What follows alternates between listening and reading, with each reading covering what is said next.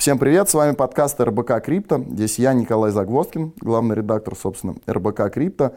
И наш сегодняшний гость Валерий, менеджер по работе с частным капиталом компании Currency.com. Валерий, приветствую. Привет. Тема нашего сегодняшнего подкаста – это то, э, что очень сильно интересует наших э, читателей, и то, что является одним из самых популярных поисковых запросов, связанных с криптовалютой.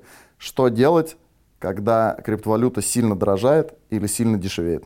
Это слишком общий вопрос. Э, Все зависит от того, а что вы делали до этого момента времени. Если вы купили криптовалюту на низах, используя все необходимые индикаторы, купили на недооцененном рынке, она выросла на 40%, и потом ее начало, извиняюсь, штормить, плюс 15, минус 20, плюс 34, то о чем вам беспокоиться? Необходимый задел прибыли вы себе за год уже сделали.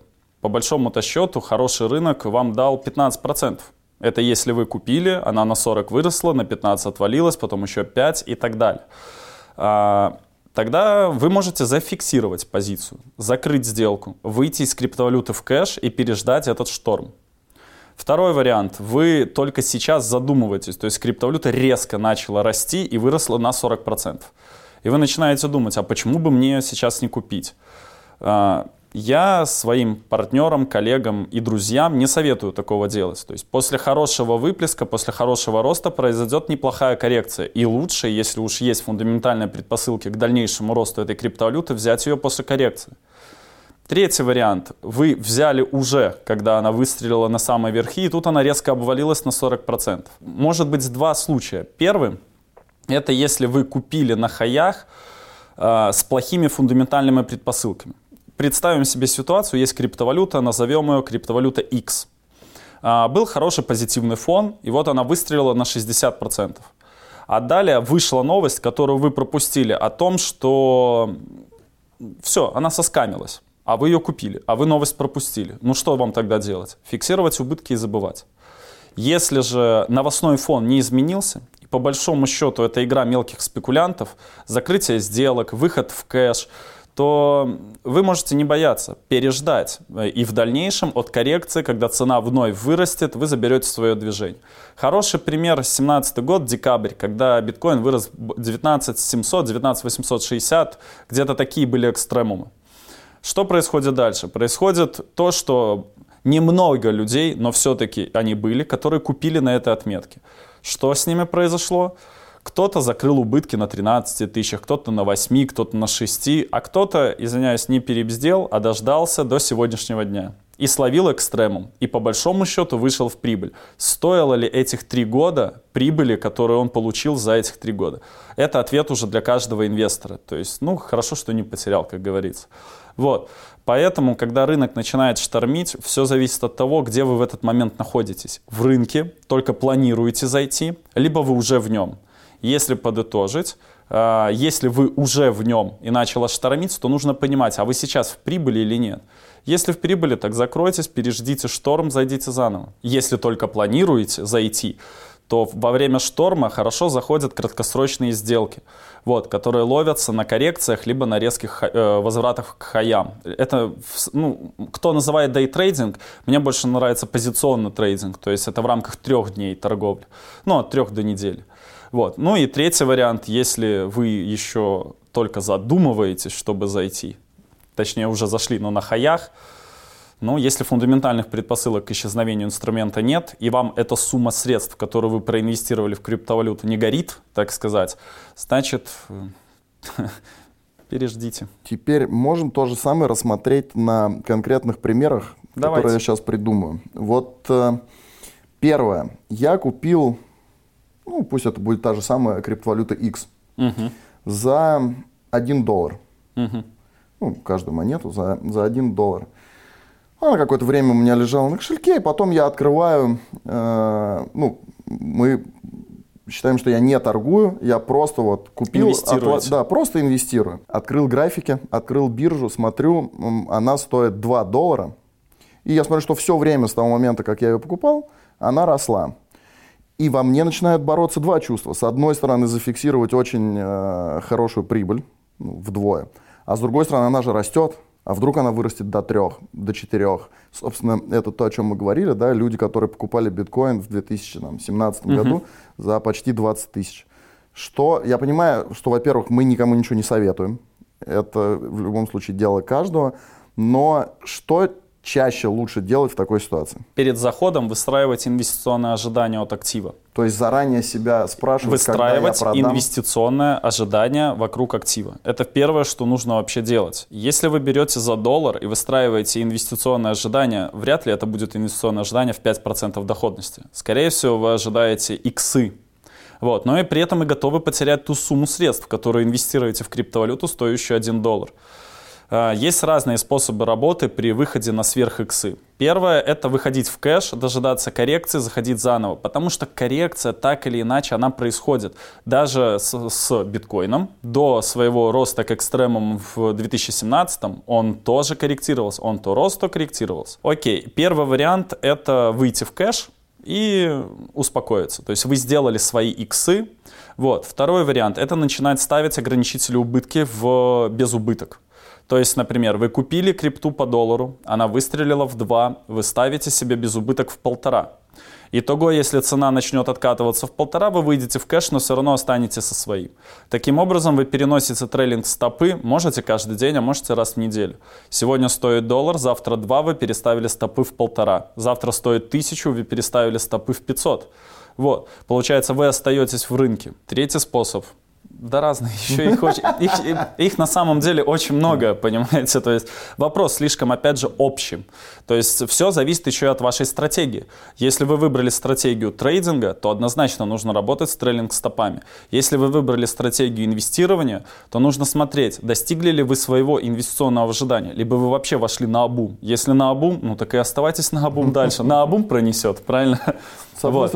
Это уже не стратегия, это называется стрельнуть на обум. Да, но мы тут скорее и говорим не о стратегиях, потому что люди, которые задают такие вопросы, они как раз, ну вот, такой, об, об общем спрашивают. И это очень хорошо, что они спрашивают об общем, но когда они получают ответ об общем, будет неплохо, если они начнут еще и углубленно изучать 100%, 100%. отдельные вопросы. Мой друг увидел, что я купил криптовалюту X за 1 доллар.